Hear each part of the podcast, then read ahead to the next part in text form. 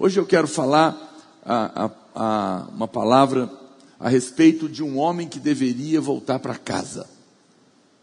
Essa foi uma ordem que Jesus deu para ele. Jesus sempre disse para as pessoas segui-lo, aqueles que foram salvos por ele. Mas esse homem, é, especialmente, Jesus manda ele voltar é, para sua casa. É uma história muito interessante, muito incrível.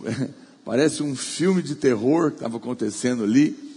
E lembre-se sempre disso: Deus, é, não, a, a Bíblia não é um livro de história simplesmente. Quando você vê os milagres de Jesus, os acontecimentos que estão ali, sempre ele é para nos ensinar, para nos edificar, para nos inspirar. Amém, irmãos? Portanto, essa palavra de hoje também é uma palavra para trazer é, uma ministração ao seu coração. Por quê?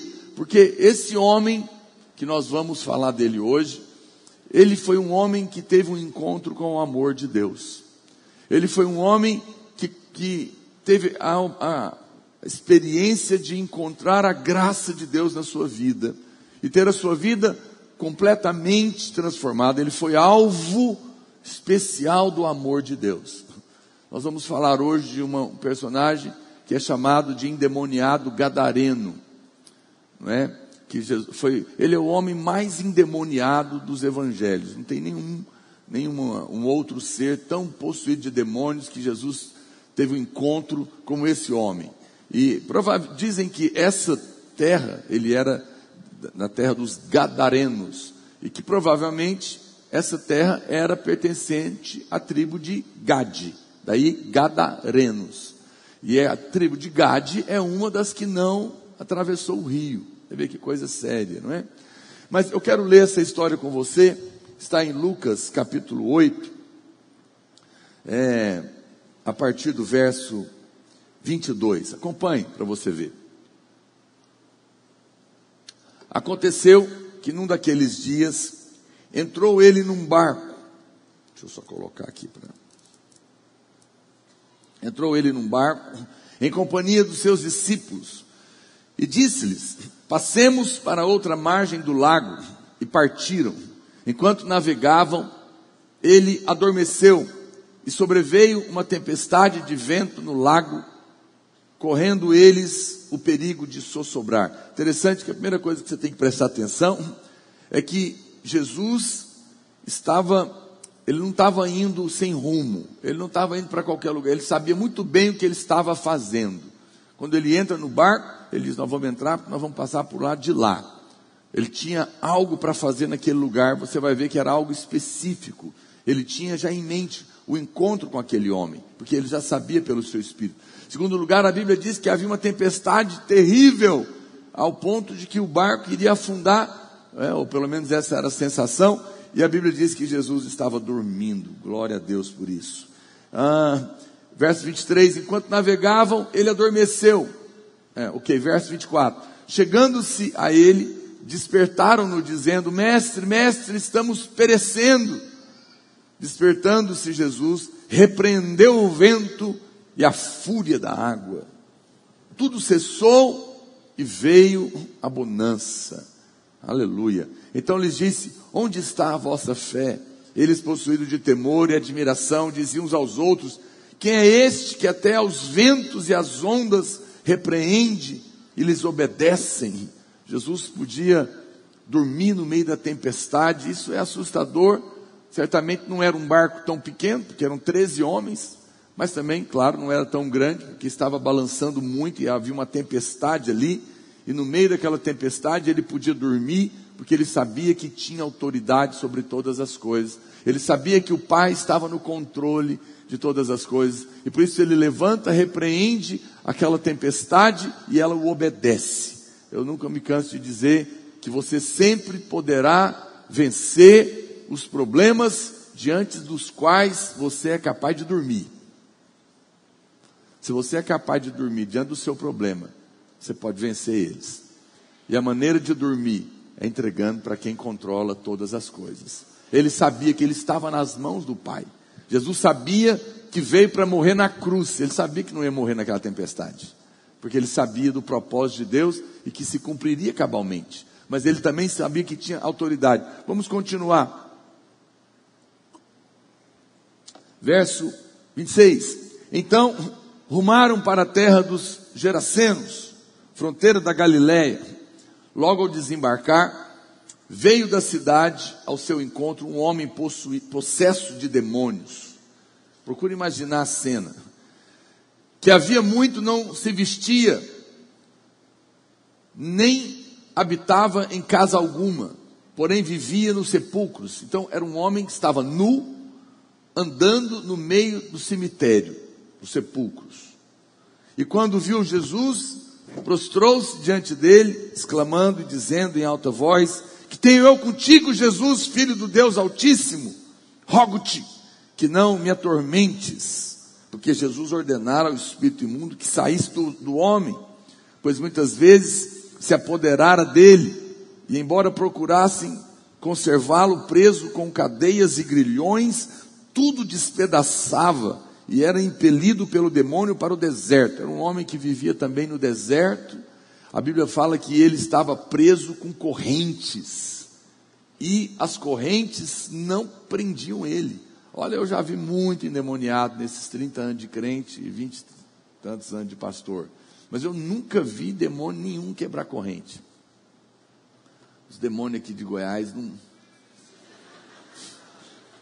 do Brasil não tem essa força, mas aqueles lá tinham, eram poderosíssimos. É, uh, 30. Perguntou-lhe Jesus: Qual é o teu nome? Respondeu ele: Legião, porque tinham entrado nele muitos demônios. Só para você ter uma ideia do que é uma legião, uh, a legião era um, era um destacamento romano. É, e ele continha seis mil soldados. Então, nesse homem tinha seis mil demônios. Seis mil demônios. Só para vocês terem uma noção do que, que esse homem estava vivendo, a angústia, a opressão, o desespero que era a vida desse homem. É, verso 31, rogavam-lhe que não os mandasse, ok? Ah, sair para o rogaram-lhe rogavam-lhe que não os mandasse sair para o abismo. Ora andava ali, pastando no monte, uma grande manada de porcos. Rogaram-lhe que lhes permitisse entrar naqueles porcos, e Jesus o permitiu. Tendo os, os demônios é, saído do homem, entraram nos porcos. E a manada precipitou-se de abaixo para dentro do lago e se afogou. Os porqueiros vendo o que acontecera, fugiram e foram anunciá-lo à cidade e pelos campos. É, eram três mil porcos que estavam lá. Tinham quantos demônios? Três mil porcos, seis mil demônios. Quantos demônios para cada porco? Dois. E eles se mataram. Agora você imagina esse homem com seis mil. Então, saiu o povo para ver o que se passara, foram ter com Jesus. De fato, acharam um homem de quem saíram os demônios, vestido, em perfeito juízo, assentado aos pés de Jesus, e ficaram dominados de terror. E algumas pessoas que tinham presenciado os fatos contaram-lhes também como fora salvo endemoniado. Todo o povo da circunvizinhança dos Gerasenos rogou-lhes que se retirasse deles, pois estavam possuídos de grande medo. E Jesus, tomando de novo o barco, voltou o homem de quem tinham saído os demônios rogou-lhe que os deixasse estar com ele. Jesus, porém, o despediu, dizendo: Volta para casa. Olha aí o tema da palavra. E conta aos teus tudo que Deus fez por ti. Então foi ele anunciando por toda a cidade todas as coisas que Jesus lhe tinha feito. Amém? Glória a Deus. Essa é uma história muito poderosa esse homem teve um encontro com a graça de Deus. O Senhor, logo de início, claramente diz, vamos, ele fala, vamos para o outro lado do mar da Galileia. Ele estava em Cafarnaum, atravessou o mar da Galileia para chegar nesse lugar, do outro lado do lago. E nessas palavras do Senhor, a gente percebe claramente que ele tinha uma decisão muito clara no seu coração. Ele estava indo para encontrar um homem que estava oprimido do outro lado. A Bíblia claramente mostra essa grande tempestade que aconteceu e Jesus simplesmente repreende ali o vento, a fúria da água e tudo cessa e uma grande bonança toma conta daquele lugar. É fascinante ver Jesus dormindo e tudo isso. Essa era a maneira que Jesus fazia batalha espiritual. Ele dormia. Né? Ele não ficava agitado de um lado para o outro. Eu sei que às vezes não é fácil descansar no meio da guerra. Às vezes é difícil, nós não conseguimos. Mas nós devemos nos esforçar para descansar. Porque quando você descansa, você vence o inimigo. Amém? Quantos podem? Tem gente aqui? Aleluia, glória a Deus. É, veja que ele não faz nenhuma oração ao Pai, ele simplesmente ordena, porque ele sabia que ele tinha autoridade, e a palavra do Senhor também diz para nós que quando aparecer um demônio na sua frente, apenas ordene, porque vos dei autoridade sobre todo o poder das trevas, e nada, absolutamente nada, poderá vos causar dano algum. Alguém pode dizer amém por isso? Veja, logo depois, a Bíblia fala que ele desembarca ali naquele lugar, e vem um homem possesso de um demônio terrível. Interessante, se você prestar atenção, você vai ver que só Jesus desce do barco. O demônio era tão terrível que os, os discípulos não quiseram descer. Eles falaram: vai, vai, o Senhor. Você imagina, irmãos, um, um demoniado, possesso de seis mil demônios, acorrentado, com a corrente grossa na sua frente, e ele arrebenta a corrente e fala para você: Vou te matar.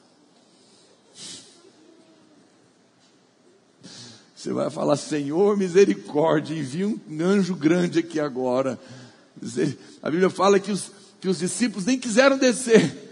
Né? Jesus desceu e foi lá enfrentar aquela situação e trouxe grande libertação àquele homem. Uma das coisas que nós podemos aprender aqui nesse texto é perceber características das pessoas que estão debaixo de opressão do diabo.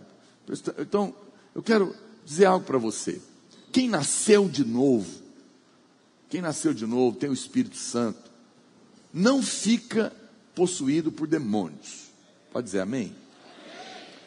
Não quero que, eu sei que há pessoas que acreditam nisso, eu não acredito nisso, não tem fundamento na palavra de Deus. Crente, ah, pastor, mas eu conheço crentes que ficam possessos. Eu não estou falando de membro de igreja, estou falando de gente que nasceu de novo. Existem pessoas que estão na igreja e nunca nasceram de novo. Quem nasceu de novo não fica endemoniado. Ah, pastor, mas se ficar, se ficar expulsa. Seja prático. Porém, o diabo ataca crentes. O diabo oprime muitas vezes irmãos nascidos de novo, que estão dentro da igreja. E você vai perceber, esse homem, obviamente, ele não, ele ainda, não, ele não era crente, ele não era alguém que tinha o Espírito Santo né, na vida dele, mas ele encontra Jesus. Mas ele, as características do que o diabo estava atacando a vida dele, são também as características dos ataques dos demônios a nós, a você, a mim.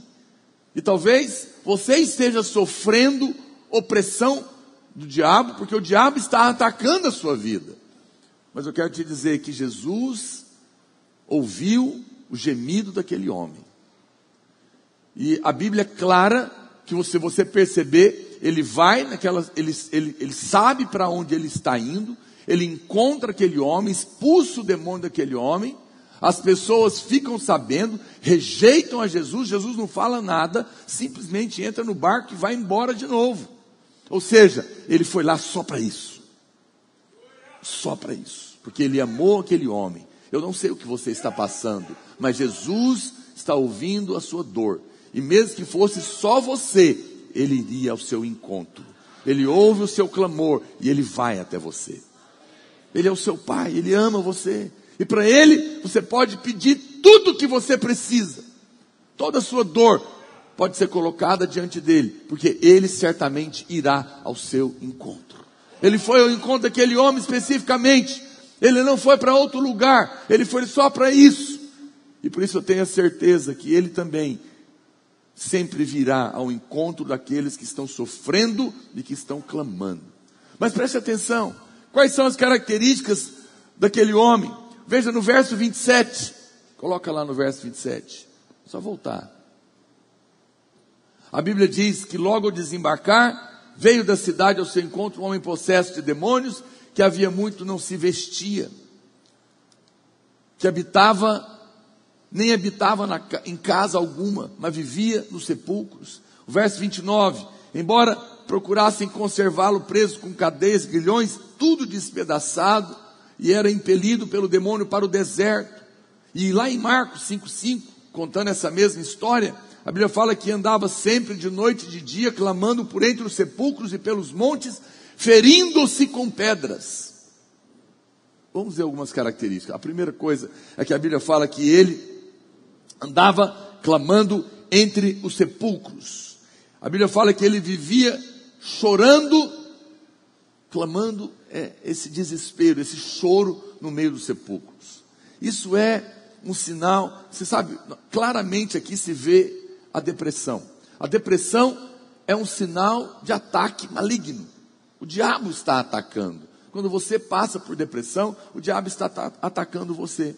Por quê? Porque uma pessoa deprimida pensa todo o tempo em morte. Tudo que ela vê, ela vê a morte, o desespero, o medo.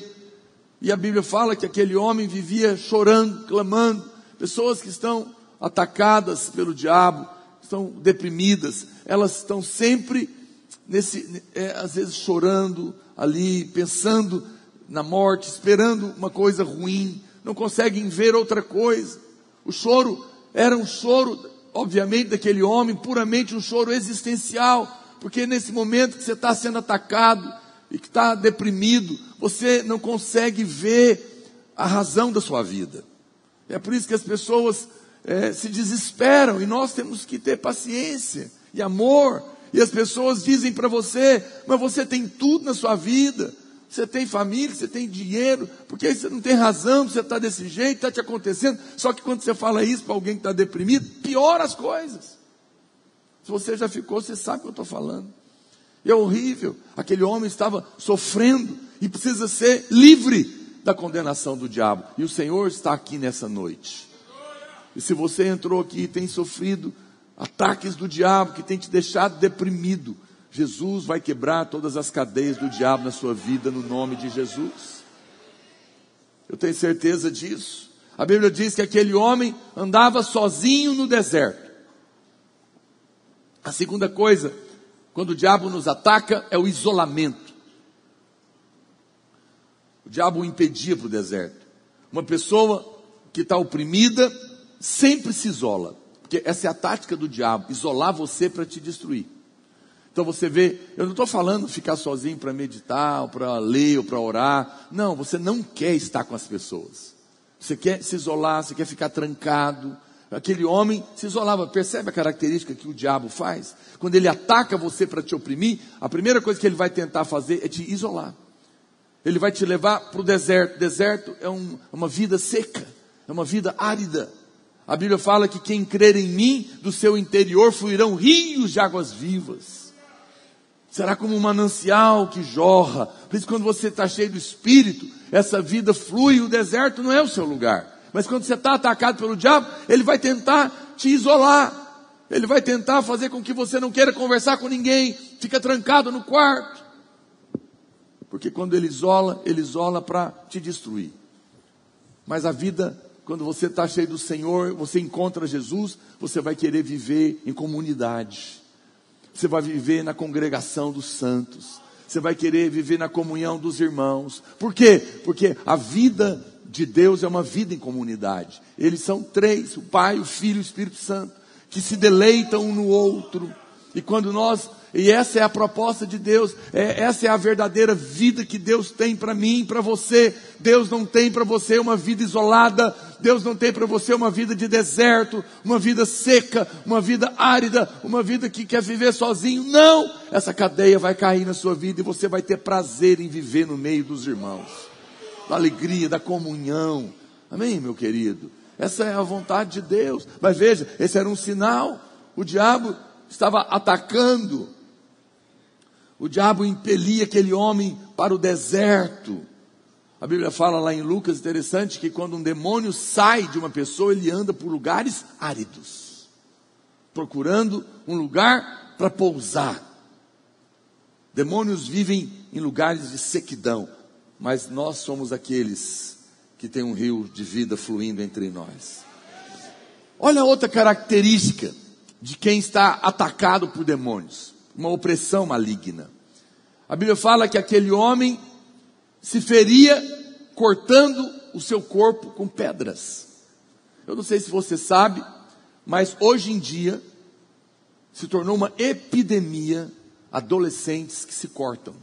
Quem sabe disso?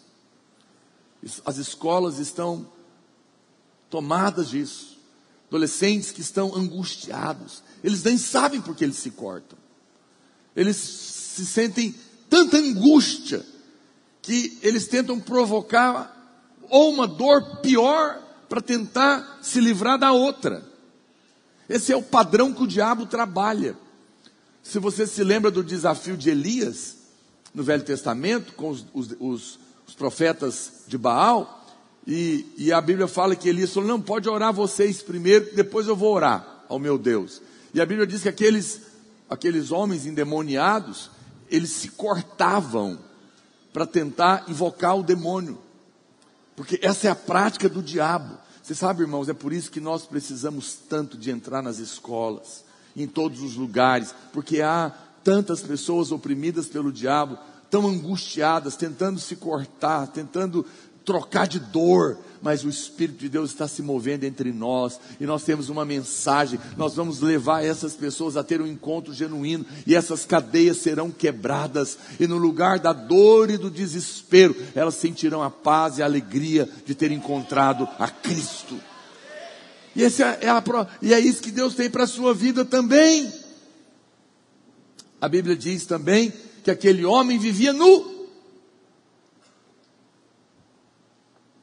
Depois que o homem foi liberto, a gente percebe que Jesus o vestiu.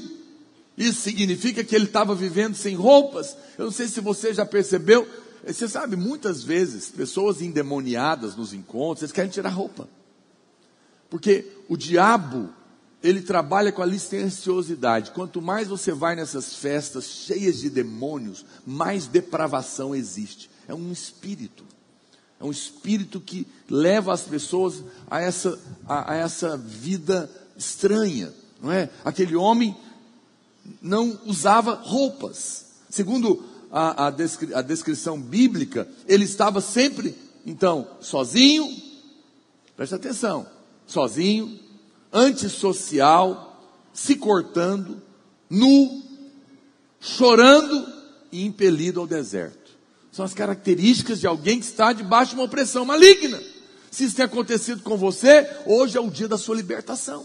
Seja você que está aqui, seja alguém que vai ouvir essa palavra no WhatsApp, ou que vai ouvir na rádio amanhã, ou no YouTube, no nosso canal, é para você, meu querido. Deus tem uma libertação para a sua vida. Se você conhece pessoas que estão passando por opressão do diabo, você vai falar para ela ouvir essa mensagem.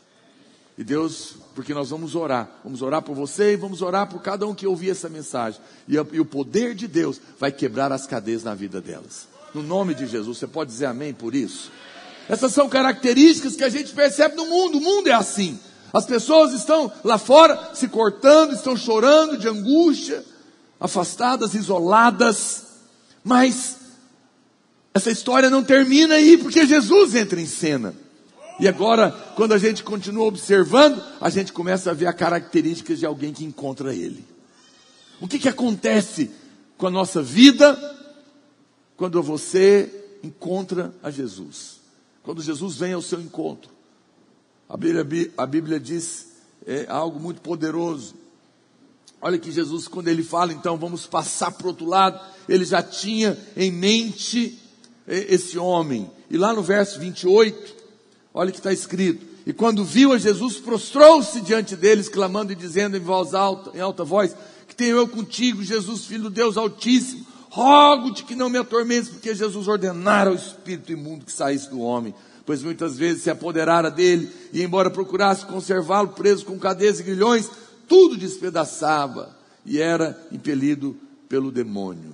Depois a Bíblia fala que Jesus pergunta o nome, expulsa o demônio e aquele demônio vai para os porcos. Olha para cá. O Senhor Jesus cruza o mar da Galileia apenas para encontrar aquele homem. Ele ouviu o choro, ele ouviu o clamor. Aquele homem era uma ovelha perdida da casa de Israel. O Senhor veio para resgatar. Todas as vezes que você clamar, Jesus virá. Por causa de você, por causa de um. Ele ouviu o clamor e foi encontrar aquele homem. Jesus apenas deu uma palavra, ele disse: vá! E todos os demônios se foram. Não há demônio, não há cadeia que não se quebre na presença de Jesus. Eu não sei o que você está passando, eu não sei o tamanho do seu problema, da sua angústia, da sua dor, ou quantos demônios estão te atacando. O Senhor é maior do que todos eles. E o poder de Deus está aqui nessa noite para destruir as fortalezas do inimigo e trazer libertação na sua vida, em nome de Jesus. Enche o seu coração de expectativa e de fé. Porque é isso que a palavra de Deus está nos mostrando. A Bíblia fala que, a Bíblia diz que depois da libertação do homem, os moradores da cidade saíram e pediram que Jesus se retirasse. Ele foi embora. Ele cruzou o mar só para encontrar aquele homem.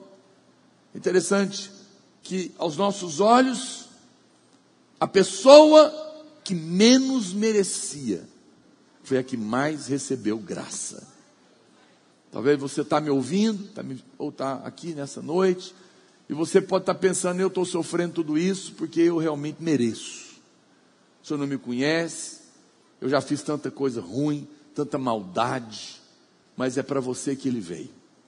Aquele que menos merecia foi o que mais encontrou graça. Ele não vem te encontrar porque você merece. Ele vem te encontrar porque você é o último que merece. Ele vem te encontrar porque ele ama você porque Ele não quer a dor e a angústia na sua vida, porque Ele é o seu Pai e você é uma ovelha que estava sofrendo. Nunca espere que Ele venha te socorrer porque você está merecendo alguma coisa. Não, não. A Bíblia fala que ah, existem uma coisa interessante e, e, é, e nós devemos observar. Não sei se você percebeu, a Bíblia fala que Jesus estava no barco e no meio do caminho, o diabo trouxe uma grande tempestade. Na Bíblia, existem demônios chamados de potestades do ar, que operam no vento. E certamente há demônios nos mares. Tanto é verdade que no dia 31 de dezembro, os, os pais de santo, tudo vai oferecer coisas para os os demônios das águas. Demônios atacaram aquele momento houve uma grande tempestade, aquela tempestade ela era espiritual.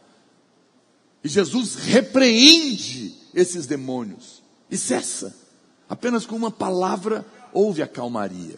Você fala, pastor, mas o diabo sabe o que Deus vai fazer? Não, ele não sabe tudo, mas ele percebe a movimentação. Ele percebe quando Deus está para fazer algo poderoso. Ele vê a movimentação dos anjos, por exemplo.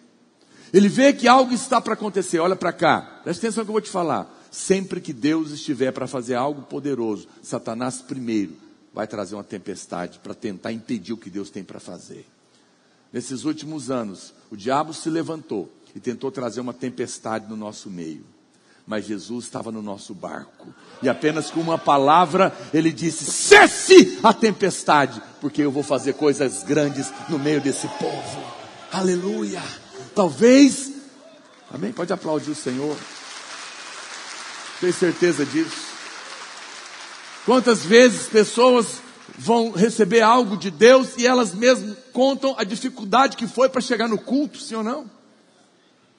Quantas vezes tem alguém aqui que pode testemunhar isso na sua própria vida? Que Deus fez algo, mas foi difícil chegar lá? Foi difícil chegar no encontro, foi difícil chegar na célula. Foi, é? Por quê? Porque Deus, o diabo estava atacando para impedir você. Há demônios que se levantam antes que algo poderoso aconteça, mas apenas com uma ordem. Tudo cessou. E depois, com a palavra só também, veja, com uma, uma palavra, toda aquela tempestade se acalmou. E houve uma paz poderosíssima. Dali a pouco, também com apenas uma palavra, aquele homem que vivia numa grande tempestade de tormento da vida, desfrutou também de plena paz, se a sua vida está atormentada como uma tempestade em alto mar, eu quero te dizer que Jesus já está vindo ao seu encontro e em breve você vai experimentar de uma paz que o mundo não pode te dar e que você jamais experimentou na sua vida, porque o Senhor está trazendo a calmaria e quebrando as cadeias da sua vida em nome de Jesus.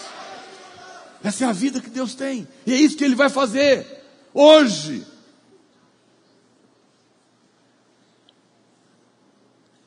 Aleluia. Senhor, não se preocupe, nós podemos ordenar ao mar e ao vento e eles devem obedecer.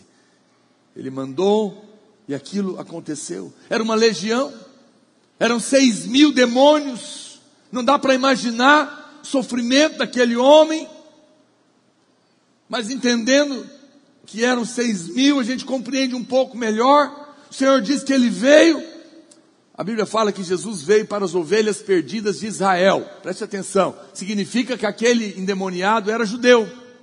Jesus nunca saiu, é, ele nunca andou fora das terras de Israel.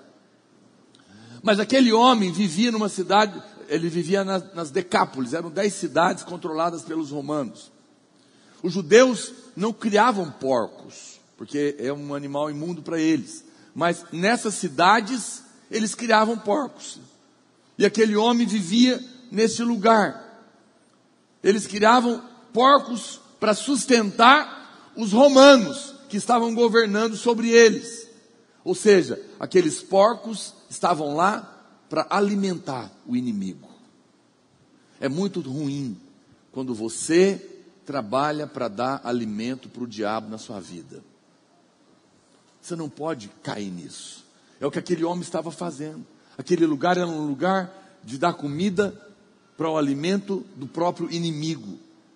Os demônios, interessante aqui, nessa história, clamaram para que o Senhor os permitir, permita entrar nos porcos. Eu não sei explicar, é uma coisa misteriosa isso na Bíblia. E a Bíblia fala que o Senhor permite. Eram três mil porcos. Significa que apenas dois demônios para cada um. E um homem sozinho levava seis mil. E aí você percebe, tamanha era a angústia daquele homem, porque há pessoas que dizem, ah, os demônios mataram os porcos. Mas você sabe, eu prefiro acreditar que dois demônios num porco e ele não quis viver. Tamanho foi o desespero que eles ficaram. Nem sei o que aqueles porcos estavam sentindo. E se mataram. Mas aquele homem tinha seis mil, oprimindo a vida dele. Era algo terrível.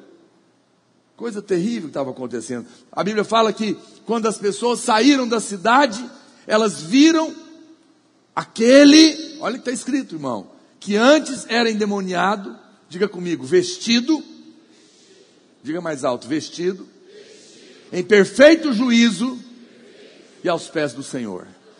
Aleluia. Aqui estão as características daqueles que provaram a libertação e a graça de Deus. E é isso que vai acontecer com você também, se você está oprimido. Você vai experimentar. A primeira coisa que a Bíblia diz é que ele estava vestido. O primeiro sinal de todo aquele que é livre é que ele é vestido de Cristo. Você vai receber a justiça de Cristo. Quando Adão pecou, ele precisava morrer por causa do pecado, mas Deus o ama, não queria que ele morresse, mas a morte precisava acontecer porque esse é o salário do pecado.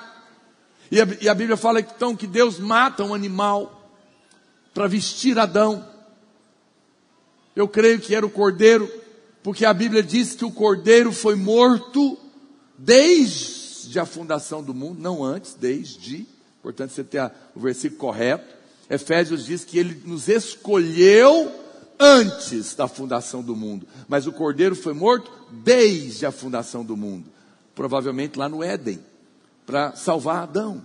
Já era um tipo. E naquele momento ele foi vestido da pele, de tal maneira que quando Deus olhava para Adão, ele não via o pecado, ele via Cristo. Da mesma maneira, quando você tem um encontro com Jesus, ele liberta você e a primeira coisa que ele faz é tirar a sua nudez e vestir você com a justiça dele. Agora, quando ele olha para você, ele não vê mais os seus pecados. Ele não vê mais os seus erros, ele não está mais zangado com você, ele está vendo Cristo em você. Por isso os céus estão abertos para você, por isso a bênção de Deus está liberada sobre você. Você pode gozar de paz, de alegria, porque o Senhor te vestiu. Aleluia! Isso é poderoso, foi o que aconteceu com aquele homem. Isso é maravilhoso. Eu te pergunto, onde é que estava a roupa? Quem levou essa roupa? Que Deus, que Jesus deu para o homem. A Bíblia não fala. Você pode jogar fora a minha opinião. Mas Jesus já sabia que ia acontecer, sim ou não? Então, eu creio que ele levou. Provavelmente, essa roupa deveria ser o travesseiro que ele estava dormindo no barco. Que ele colocou debaixo cabe da cabeça dele para não molhar. Jesus já preparou a roupa para cada um dos seus filhos. Tamanho exato, perfeito para você. Que é Cristo. E ele entregou para aquele homem. Ele tirou a vergonha daquele homem. Ele tirou a nudez daquele homem. Quando você encontra o Senhor, Ele vai restaurar a sua dignidade. Ele vai restaurar aquilo que você é nele. Ele vai tirar a vergonha. Se você, se você imagina, é, se por algum acaso você está aqui num lugar assim, a sua roupa cai, é uma vergonha, é uma coisa estranha, você se sente mal, não é assim? A sua dignidade é jogada no lixo, mas quando ele põe a roupa, ele devolve para você o que você perdeu. Isso é maravilhoso. Esqueça o seu passado.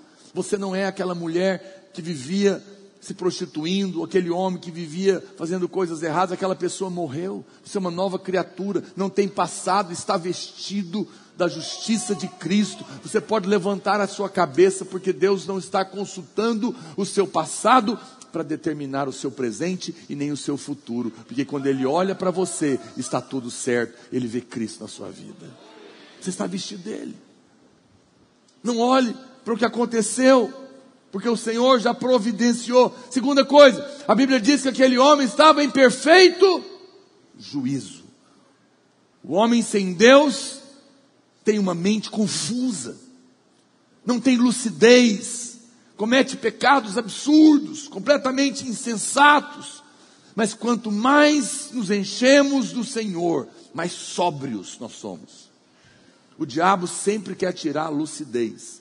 Se você vê a maneira que os demônios entram nas pessoas, é, é essa coisa. Fica, entra em transe, não pensa nada, desliga da mente, o demônio entra. Né? Muito cuidado com essa história de mente aberta, passiva. Isso é, é isso é porta para demônios. Não, a nossa mente é lúcida, porque nós somos cheios do Espírito.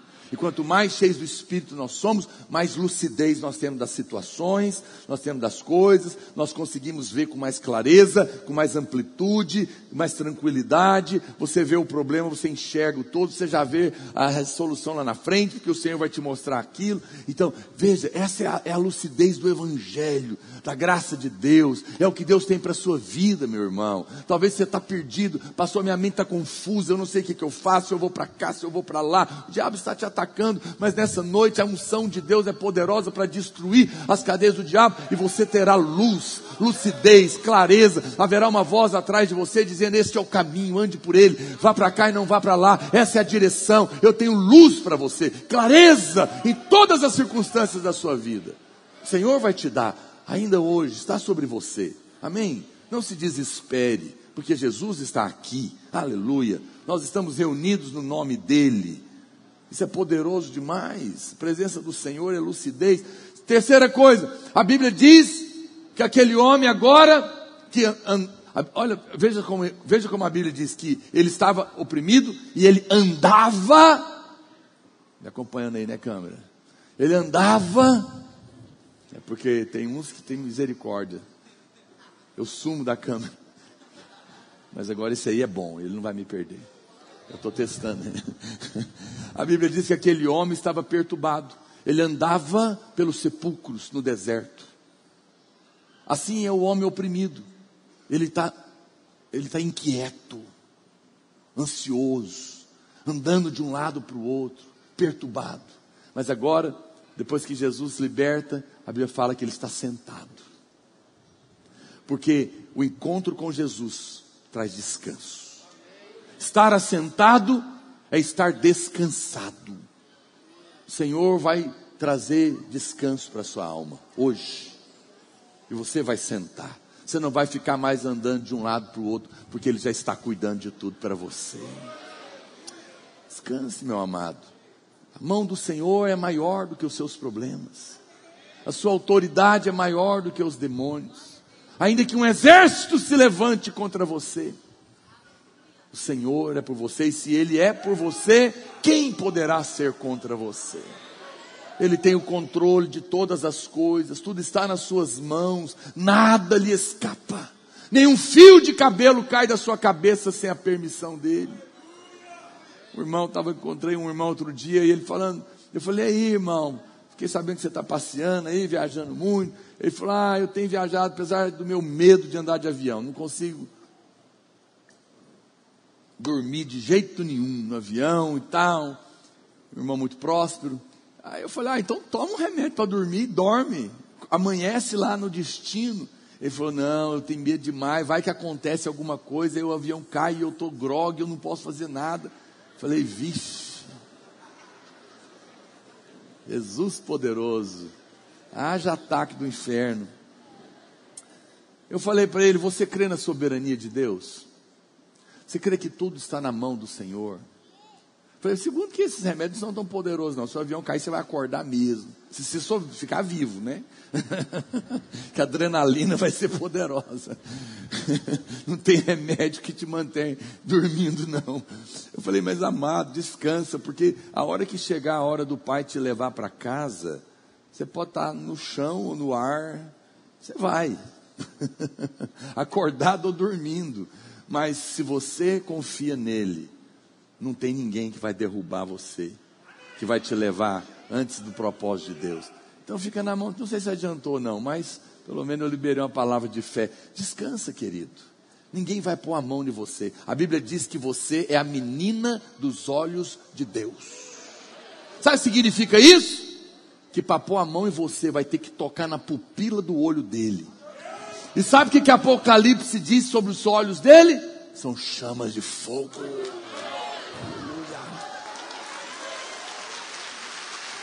Aleluia. Tentar encostar em você, queima. Aleluia. Por isso é que você pode sentar. Porque ele já fez. Ele já está cuidando dos seus inimigos. Quando os demônios vierem colocar pensamentos na sua cabeça de que vão te matar, que vai ter uma maldição familiar que não cessa, que fizeram uma cumba, fizeram isso, fizeram aquilo. Não fique desesperado, apenas diga: Senhor, eu estou nas Suas mãos, que o inferno inteiro se levante, porque muito maior é o que é por mim do que aqueles que são contra mim. Eu me entrego nas Suas mãos e assento, porque o Senhor já pisou na cabeça desses seis mil demônios que estavam tentando me atacar. O Senhor já pisou na cabeça da serpente. Satanás já foi derrotado lá na cruz, meu irmão. E ele está trazendo os seus inimigos para debaixo dos seus pés. Uma vez que você tem um encontro com o Senhor, você agora está assentado com Cristo nas regiões celestiais, acima dos principados e das potestades e dos poderes.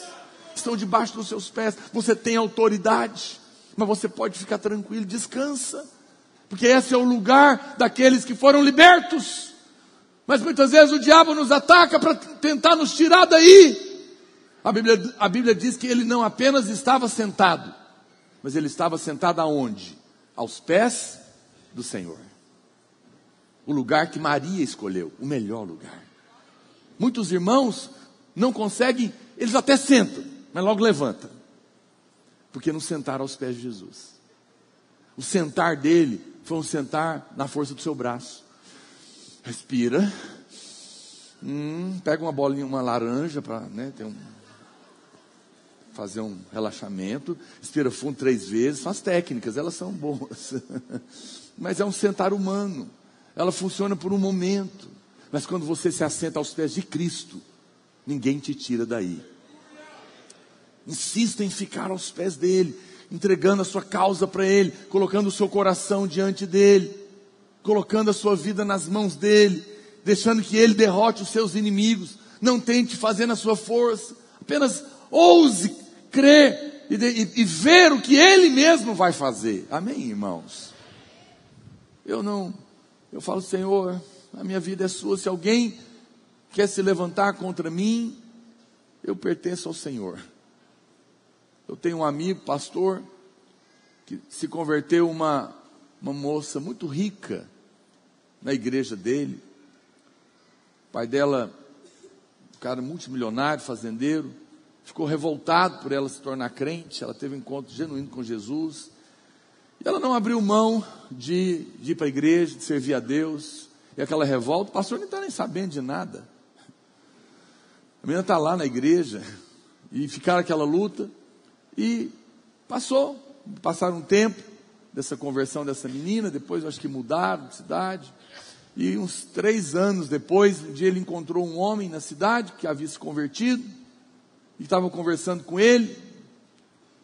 E ele falou: Ah, o senhor é o pastor fulano de tal? Sou eu. Ele falou: Senta, eu queria te contar uma coisa. Ele falou: O senhor se lembra de uma família tradicional aqui da cidade, assim assado? Tá? lembro, lembro deles. Senhor lembra que o que aconteceu com eles, por isso que eles se mudaram da cidade? Tá? É, sofreram um acidente, é, o pai o filho nós, morreram no mesmo dia, um acidente de carro terrível. Falei, pois é. é. Ele falou, eu era um pistoleiro naquela ocasião, não era crente. E o homem contando para ele. E a filha deles converteu na sua igreja, você se lembra? Ele falou, lembro. Eles me contrataram para te matar. O pai e o filho, 60 mil reais. E eles foram lá na capital buscar o dinheiro. E eu estava aqui esperando para pegar o dinheiro para te matar. Quando eles estavam voltando, o acidente aconteceu. Morreram os dois. Nunca me pagaram, eu nunca te matei. Ele nem sabia. Os demônios se levantaram, mas ele estava sentado, porque está nas mãos do Senhor. Caiu mil ao seu lado, dez mil à sua direita, mas você não será atingido praga nenhuma vai chegar na sua casa, nenhum mal te acontecerá, porque maior é aquele que é por você do que aquele que é contra você. Não tenha medo, se assente aos pés dele hoje. Entrega o seu caminho ao Senhor, confia nele e o mais ele fará. Fará resplandecer a sua luz como o sol ao meio-dia. Ele está cuidando de você, ele não negou o próprio filho, não vai te negar coisa alguma. Aquele homem teve um encontro e agora estava sentado aos pés do Senhor. E a Bíblia diz que agora ele queria seguir Jesus. Que coisa interessante. A equipe de louvor pode subir. Olha o que diz o verso 38. Vai lá para o 38.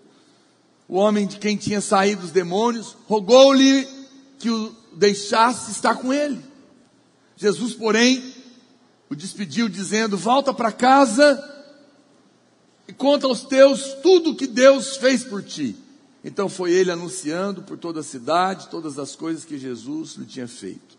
Essa ordem do Senhor, ela pode ser entendida de vários prismas. Em primeiro lugar, nós precisamos entender que o primeiro lugar que nós devemos voltar no momento em que nós encontramos Jesus é na nossa casa, para contar o que Deus fez na nossa vida. Você sabe, Natal está aí, final de ano, muitas festas. Aproveita para contar o que Deus tem feito na sua vida. Conta para sua família, para seus primos, para seus parentes. Conta da graça de Deus para eles. Isso é poderoso. Mas, segundo lugar, eu penso que Jesus mandou aquele homem voltar. Sabe, Jesus sempre mandou seguir, mas aquele homem ele mandou voltar. Olha para cá. Às vezes, ir para frente implica em andar para trás. Tem coisas na nossa vida que só rompe depois que você volta na sua origem. Depois que você volta para sua casa. Tem gente que não vai para frente porque nunca volta para casa. Né? Mas aquele homem tinha que voltar, porque provavelmente também a casa dele, a família dele, talvez fosse a causa do endemoniamento dele. Existem famílias totalmente desarranjadas. Eu ouvi o testemunho de um irmão, meu Deus do céu, misericórdia. Nem é testemunho, é testemunho porque Deus o salvou. Mas quando ele era criança, a mãe dele contratou sequestradores para sequestrar ele, para extorquir dinheiro do pai. Uma mãe que manda sequestrar o filho, não precisa de demônio para oprimir você. E os, e os sequestradores viram que o menino reconheceu eles e falou: Vamos matar ele, porque ele, ele nos reconheceu.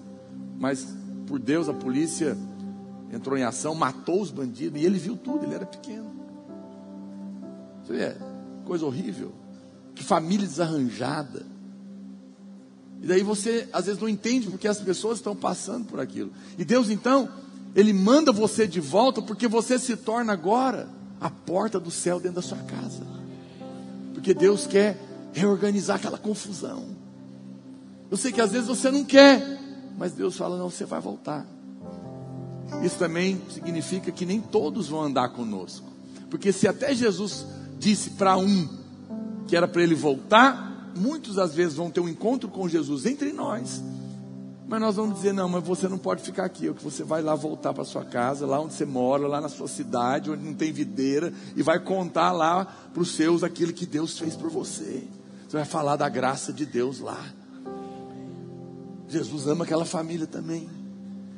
E é necessário que, que nós não, que nós possamos perceber isso. Mas, é, que nos choca no fim dessa história, tem mais uma coisa aqui. É que o povo da cidade viu tudo aquilo e rejeitou Jesus. Não te incomoda, não? Um milagre assim incrível. Todo mundo conhecia aquele homem. Mas a Bíblia fala que eles o rejeitaram. A pergunta é: por que, pastor? Por que, que eles rejeitaram Jesus? Eles certamente rejeitaram Jesus por causa dos porcos. Era uma cidade de porqueiros. Muito cuidado com os porqueiros. Os porqueiros dessa história também eram os mensageiros. Sim ou não? Eles é que contaram. Eles foram para a cidade e contaram o que Jesus tinha feito. Então eles contaram os feitos de Jesus, sim ou não? Eles eram mensageiros também, mas a mensagem que eles levaram, em vez de trazer as pessoas para perto de Jesus, afastaram ela de Jesus. Olha para cá, muito cuidado quando você ouve alguém falando de Jesus e o que ele fala te afasta dele. São porqueiros, são pessoas que estão passando medo em você. São pessoas que estão te ameaçando, dizendo que Deus está zangado, que Deus vai te pegar, que Deus está vendo o seu pecado, que Deus vai te castigar. Há lugares que estão pregando sobre Jesus, mas as pessoas estão com medo. O verdadeiro evangelho não te faz ter medo de Deus, te aproxima de Deus. Mas aqueles porqueiros, aquele, povo rejeitou, por quê? Preste atenção, o que estava acontecendo? Aquela era uma cidade que certamente tinham outros endemoniados assim também. Era um lugar terrível, amaldiçoado. E a Bíblia diz que aquele, aqueles porcos, aqueles demônios entraram nos porcos. E três mil porcos foram sacrificados com aqueles demônios. Um porco hoje aqui em Goiás, como disse o irmão aqui hoje cedo, 500 reais vezes 3 mil, cadê o povo da matemática que está fazendo prova do Enem? Um milhão e meio custou a libertação daquele homem. Que, que eles pensaram? Se Jesus libertar mais um, e se ele libertar os endemoniados tudo da cidade? Vai quebrar a cidade. Eles rejeitaram Jesus por causa do dinheiro. A Bíblia diz que o amor ao dinheiro é a raiz de todos os males. Vamos, vamos contextualizar aqui.